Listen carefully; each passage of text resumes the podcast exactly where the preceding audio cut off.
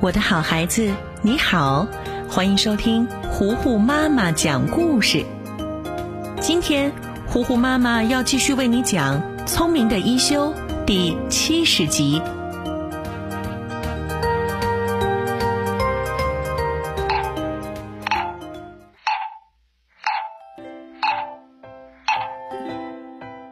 将军和陆姬公主在安国寺里玩得正开心呢。一点儿都不知道将军府里的大家都慌成一团了。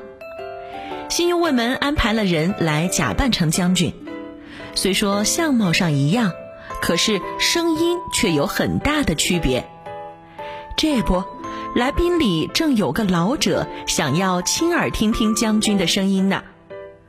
新右卫门急得团团转，听说一休和长老也来将军府拜年。就赶紧把他俩请了进来，把将军的事情告诉了他们。一休想了想，说道：“既然声音不像，那就另外找一个人说话呀。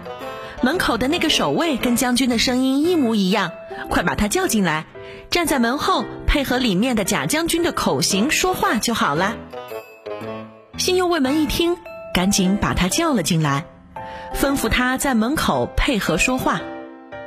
可是马上将军的亲戚就要来看他了，这么做肯定是瞒不住的。长老抚了抚胡子，说道：“那两个人肯定是把将军带到安国寺了，我回去看看吧。”长老回到了安国寺，看到将军果然正和大家一起玩游戏呢。他走到大伙儿面前。严肃地说：“你们真是废物，被假将军骗了还不知道呢。”什么？师傅，你说什么？你们好好想想，统治一个国家的将军怎么会不管来拜年的宾客，跑来和你们玩呢？如果将军大人真的不知去向，第一个受到伤害的会是谁呢？守卫的武士、来拜年的客人，还有负责招待的各位属下，特别是将军的侍卫，恐怕得切腹自杀才行啊！如果将军大人真的不知去向，就证明他们没有尽到守卫的责任。将军一听，觉得很有道理，就放下手里游戏的玩具，急急忙忙地赶回了将军府。可是他一到门口，刚想进去就被拦住了。守卫说：“请你按顺序排队，没看到大家都在排吗？”将军急忙说：“混账东西，我可是将军本人呐！”门卫哈哈大笑的说道：“呵呵呵，你在说什么呀？别再胡说八道了，别怪我不客气。”我们将军正在忙着接见客人呢，怎么可能在这个地方出现呢？将军只好走到一旁想办法。这时，有人来到假将军面前禀报：“将军，门前有一个跟将军大人长得一模一样的人，吵着要进来。”新右卫门大吃一惊：“什么？原来……”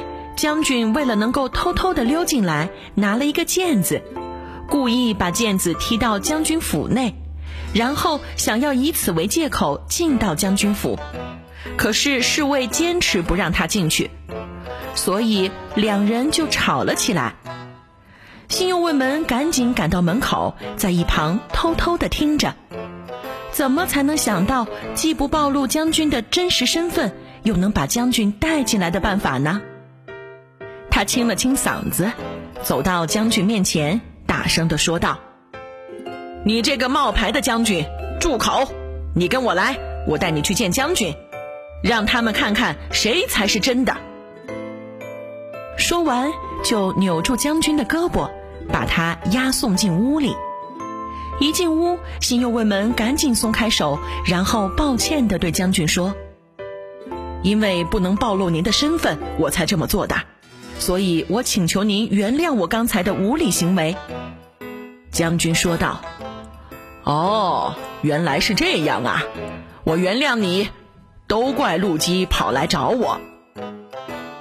新右卫门赶紧把真将军带了进去，来宾的访问也终于能够妥当的进行下去了。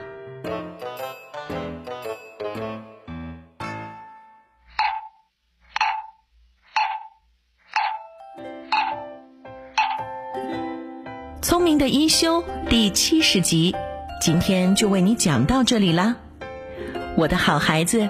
如果你喜欢我讲的故事，记得要点击收藏，同时也可以推荐给你的小伙伴们。好了，今天就到这儿吧，记得要关注我的微信号“糊糊妈妈讲故事”。这两天我们正在举行“我家的小王子”和“我家的小公主”的活动，你可以把你的照片发过来，让糊糊妈妈看看可爱的你是一个什么样子。好了。今天就到这儿吧，聪明的一休，休息休息一下。